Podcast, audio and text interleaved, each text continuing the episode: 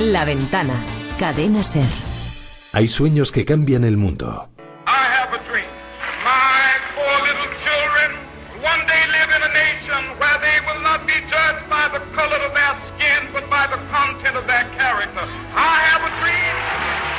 Otros, tu vida. Actualmente, por ejemplo, estoy a punto de publicar un libro, entonces eso me, me hace sentirme muy orgullosa y muy feliz. Este fin de semana vamos a Brighton a grabar a un grupo inglés. Mi ilusión ahora es... Hoy a partir de las 9.08 en Canarias, Pequeños sueños, grandes historias en hora 25. Con Pedro Blanco. Cadena Ser. Escucha con nosotros la vida.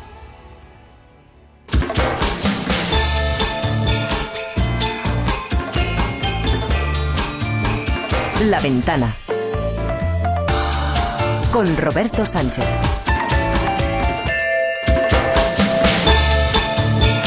Diecinueve minutos para llegar a las 8 a las 7 en Canarias, tramo final de este viernes y de esta, de esta semana. Vamos enseguida hasta la Dirección General de Tráfico porque a las 3 de la tarde se ha puesto en marcha la tercera fase de la Operación Especial de Navidad. Ahora, eh, en este fin de semana, con motivo de la fiesta de Reyes, puente en la mayoría de comunidades autónomas de España y fin de semana puente en el que se prevén algo más de 3.600.000 desplazamientos. Israel Martínez, ¿qué tal? Buenas tardes. Hola, buenas tardes. Pues en estos momentos hay que hablar de tranquilidad en las carreteras españolas. Hay dificultades en algunos puntos, pequeñas retenciones, por ejemplo en Barcelona, el A2 se van a encontrar con un par de kilómetros en San Juan de Espí y otros dos kilómetros en la B10 en el entorno de la ciudad condal. En Valencia, en la V30 hay unos tres kilómetros en Cuart de Polet debido a un accidente. Precaución con otro accidente en Salamanca, en la A66 en Nava de Bejar y precaución con una avería en Asturias, en la A8 en Cadavedo. En el resto de las carreteras españolas no hay retenciones, no hay incidencias que destacar y en estos momentos se circula sin ningún tipo de problemas. Gracias, Israel Martínez, desde la Dirección General de Tráfico. Es la situación, la fotografía de este momento. Es posible que ustedes nos estén escuchando precisamente Venga, ahí, en, en carretera. Hasta luego, Israel. Y ya saben cuál es el mensaje. Sobre todo, prudencia,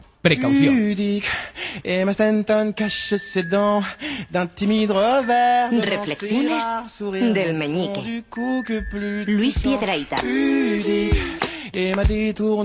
regard. Luis, ¿qué tal? Muy buenas tardes. Pues muy buenas tardes a Has- todos. Has montado aquí el tenderete. Hay que ver, a ver, a ver traído ahora aquí para cómo- dar y tomar. ¿Cómo describimos esto? Bueno, cuando lo puedan ver los oyentes en cadenaser.com, eh, ya le irán poniendo además luz, colorido. Le irán poniendo nombre a todo lo que hemos traído aquí. Sí. Son una colección. geometría. Hasta geometría. Bueno, bueno, bueno. ¿Dónde te has ido? ¿Te has ido al chino? Me he ido al no no me he ido al chino he estado por, por, por los puestecillos de la plaza de la plaza mayor Sí. donde están todos esos eh, eh, señores que venden figuritas de Belén y artículos de broma no entonces he recopilado todos los artículos de broma Pero que cuando dice existen. todos, eh, es es, que son todos, absolutamente traído todos. porque si hay algo que por mucho que gastes nunca se acaba es una broma y yo quería hablar hoy de las bromas del chinito, Roberto. Estas bromas que llevan el sello de un chinito en la cara, ese chinito ya que es casi síntoma de, de- de- de la risa y, de, y del bienestar.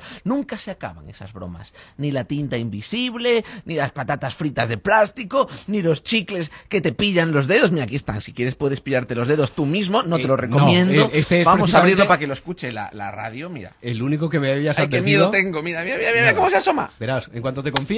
Oh, pero, pero eso puede hacer mucho daño, ¿no? Pero Esto sí. es demasiado cruel. Esto puede matar a un, a un niño. Pero si eso tiene el dispositivo exactamente de los cazarratones. Bueno, pues eso nunca se gasta. Por- y nunca se gastan. ¿Por qué? Porque llevan ahí desde los años 80 funcionando. O incluso antes. Son eternas estas bromas. Como la poesía. Fíjate esto. Como la poesía. Escarabajo, pum. Se puede decir más con menos. Es- Escarabajo, pum. Escarabajo Pum está a la altura del haiku. Es que es poesía oriental. Pero es ¿qué- qué- qué? Escarabajo Pum. Y si has comido en el restaurante chino de al lado de mi casa, escarabajo Pum es algo que se dice cada día allí.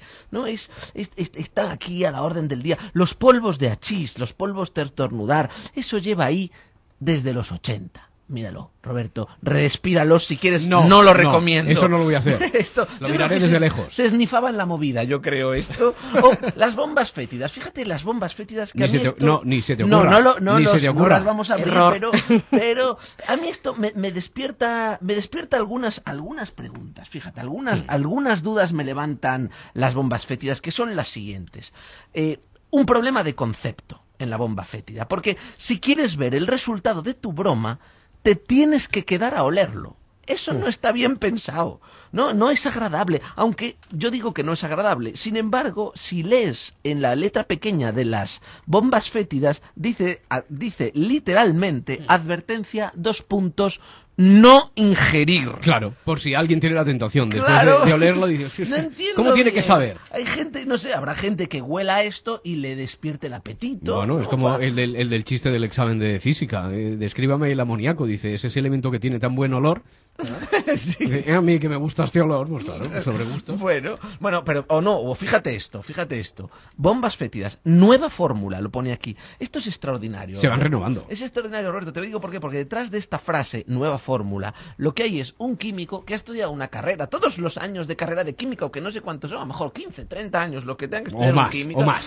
Alguien que le pareció que la antigua forma olía demasiado bien. Alguien que dijo, cierto, algunos de mis compañeros van a dedicar su vida a investigar vacunas contra el cáncer, contra el SIDA, pero yo no. Yo voy a dedicar todo mi esfuerzo a que las bombas fétidas huelan un poquito peor. ¿No? Eso es un, Y a fe que lo han conseguido. un hombre comprometido. Entonces, claro, mi pregunta es, ¿qué pasa? ¿Que a este señor le parece que las anteriores olían bien? ¿Eh? A lo mejor por gente como esa han tenido que poner la advertencia de no ingerir. Y posiblemente, como siga habiendo gente de este tipo, acabarán teniendo que poner en las bombas fétidas eh, fecha de caducidad. Fecha que sería otra otra repregunta. No, fecha de consumo preferente. O de consumo preferente, efectivamente. Porque de caducidad yo creo que ya nos las venden caducadas. Puede ser, claro. Y aquí, pero es que aquí me ha saltado una duda. ¿Cuál? Caducan realmente las bombas fétidas. Ah. ¿Qué pasa si una bomba fétida se pudre? ¿Huele peor? ¿Huele mejor? Mejor. Porque tú crees que huele mejor, puede ser, puede Seguro. ser. Si se estropea, ¿no? Si, si, si es, se, pasas la fecha de consumo preferente, en teoría Pie- Pierde sus propiedades, pierde por lo tanto tiene que oler mejor. Oler mejor. Además, si oliera peor, Roberto, se revalorizaría. Sería mucho más cara una bomba fétida caducada. Podría ser que- objeto de coleccionista. Claro, no, porque, porque su, su, digamos, su pestilencia es todavía mayor. No, Su, claro. su, su potencialidad se multiplica. Eso quiere decir que si yo guardara en el cajón ese de desastre una bomba fétida de los 80, ahora lo podría vender. Claro, por, por el valor sentimental en eBay me iban a dar Habría bombas fétidas entonces por esa regla de tres, cosecheras, Hmm. bomba fétida crianza, Tengo una, bomba oh. fétida reserva, bomba fétida gran reserva, incluso dependiendo del tiempo que se lleve ahí olvidado sin vender. ¿Cómo decías que tenías ahí algo escondido no? No, perdona, me distraje yo que he pisado aquí una bomba fétida sin querer. Entonces, tan, tan, tan, tan, claro, sucede, sucede lo siguiente, que eh, los españoles, Roberto, somos muy bromistas. Eso está, eso está ahí. Casi tanto como los chinos. Estamos, sí, casi tanto. Somos muy, bro- muy bromistas. Pero tenemos un defecto. ¿Cuál? Se nos nota. El Mm. es- Al español se le nota. Porque cuando vamos a hacer una broma, nadie sabe comportarse con naturalidad. Nadie, nadie. O sea, puede que tus compañeros sepan que te van a echar del curro y tú no sospechar nada jamás. Todos lo saben y tú no sospechas nada. Pero si un día llega alguien a la oficina con cigarrillos que explotan al encenderlo, se lo notas a todo el mundo en la cara desde el minuto uno. O sea, entras y ya te están todos mirando fijamente, así como gatos. Sí. Ni, ni, ni, ni. Como diciendo, vas a ser la Y- víctima. Y empiezan a decir, toma, ¿quieres un pitillo? Y dices, pero es que aquí, que aquí no se puede fumar. No, ahora sí. Entonces, claro, salta Hoy el sí, jefe, el jefe sonriendo, sí, hoy se puede, hoy se hoy permito fumar. Y, y dices, pues que yo no, yo no fumo. Ah, bueno, pero nunca es tarde para empezar, venga, ánimo. Claro, te van, te, te, te- te sientas y te ponen los cigarrillos cerca, si te mueves, te los mueven para que estén siempre al alcance de tu mano. Para tentarte. Nadie sabe disimular. Total, que al final te mosqueas. Dices, hostia, aquí, aquí pasa algo raro. Y te preocupas, dices, ¿me vais a echar? Y te dicen, sí, venga, fúmate un cigarrillo para relajarte. Es que se les nota, se les nota a todos. Por ejemplo, mira, el levantaplatos. El levantaplatos. Esto es maravilloso. el este- levantaplatos. dispositivo. Vamos a abrirlo para disfrutarlo porque es de las bromas más ingenuas que hay, ¿no? Es un clásico. Además, mira la caja, qué diseños. Esta familia, la familia de la caja del levantaplatos, no tiene ningún sentido porque se ve que es una familia conservadora, ¿no? Parecen los alcántaras, si los ves, están aquí comiendo una comida familiar. Un aire, un aire. Unas legumbres, Sí. ¿no? Fantástico. Eh, Valores tradicionales, ¿no? El padre se ve como con cara de ministro de la época de Franco, la madre... El padre los zipizapen. Sí, sí, el la un madre- aire, un sin aire. embargo, mira, la madre tiene cara de muñeca hinchable. Eso no es un valor tradicional. No sé si se lo habían propuesto, pero sí, No, les ha salido mira, así. Mira cómo Sí, tiene sí, sí, como sí. boca de sorprendida. Hace, ¡Oh! Exactamente Pues, así. Tim le ha salido con boca de muñeca hinchable. Y lo curioso es que Doña Hinchable está en todas las cajas. Porque mírala aquí, también, en la las misma. planchas, en las planchas que hacen ruido cuando rompes algo, en el escarabajo pum, en los dientes del terror. Aquí otra vez la señora. Ahí lleva otro peinado, la pero es la señora misma. hinchable con otro peinado, pero efectivamente. Y, y- y de todo, en todas partes. Yo creo que esta actriz se está encasillando. Me- lo sospecho, lo sospecho. Se está, para mí que es la mujer del chinito. Fíjate lo que te digo. Porque sí, porque eh, tú miras al chinito, a la cara, míralo aquí, lo he sacado del levantaplatos, esta especie de perilla amarilla. Mm. No, es- Y es hinchable Es también. inquietante, sí. Es hinchable también el chinito. Eh, y, y claro, el anillo que moja también tiene un chinito hinchable. La flor que riega, que no deja de ser una paradoja, también es hinchable. El bolígrafo que echa tinta también tiene un chinito hinchable. Todos tienen cabeza de chinito hinchable a modo de perilla. Y yo investigué al señor chinito, Roberto, y ¿sabes a qué conclusión he llegado? A ver. No es chino. ¿Cómo que no? No es chino. Pero tiene toda la pinta. No, no, no, pero mira, Que- lee aquí, lee aquí las mira dónde vive el chinito. Lee ahí en las instrucciones en la caja Ya, dice un hospitalet en Barcelona. Efectivamente. Bueno, Tú lees y el chinito vive en Avenida Pau Casals, número 25, el Hospitalet de Barcelona. Este tío tiene de chino lo que yo de culturista. ¿Sabes lo que tiene que ser complicado? Trabajar aquí en Hospitalet de Llobregat. En la... ¿Siendo chino o sin ser No, chino? trabajar en la fábrica del chinito tiene que ser una locura. Da igual ser chino o no. Porque en algún sitio tendrán que probar las bromas. Y tiene que ser muy estresante trabajar en una empresa con los contratos firmados con tinta invisible, un zurullo en la cesta de Navidad, olor a bomba fétida en el baño, cafés que saben a veneno. Aunque bueno, aunque ahora que lo pienso, no es muy distinto a cualquier otras, a cualquier otras empresas por las que todos hemos pasado. Porque las bromas, Roberto, son como las lágrimas. Por muchas que gastes, nunca se acaban.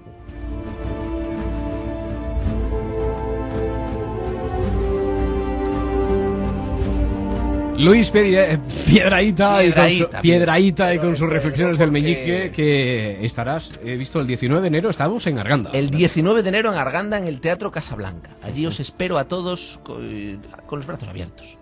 汽車を待つ君の横で僕は時計を気にしてる季節外れの雪が降ってる Hemos recibido hoy a Luis, recién llegado de las tiendas, nos ha dicho así textualmente, de los chinitos, donde venden este tipo de bromas.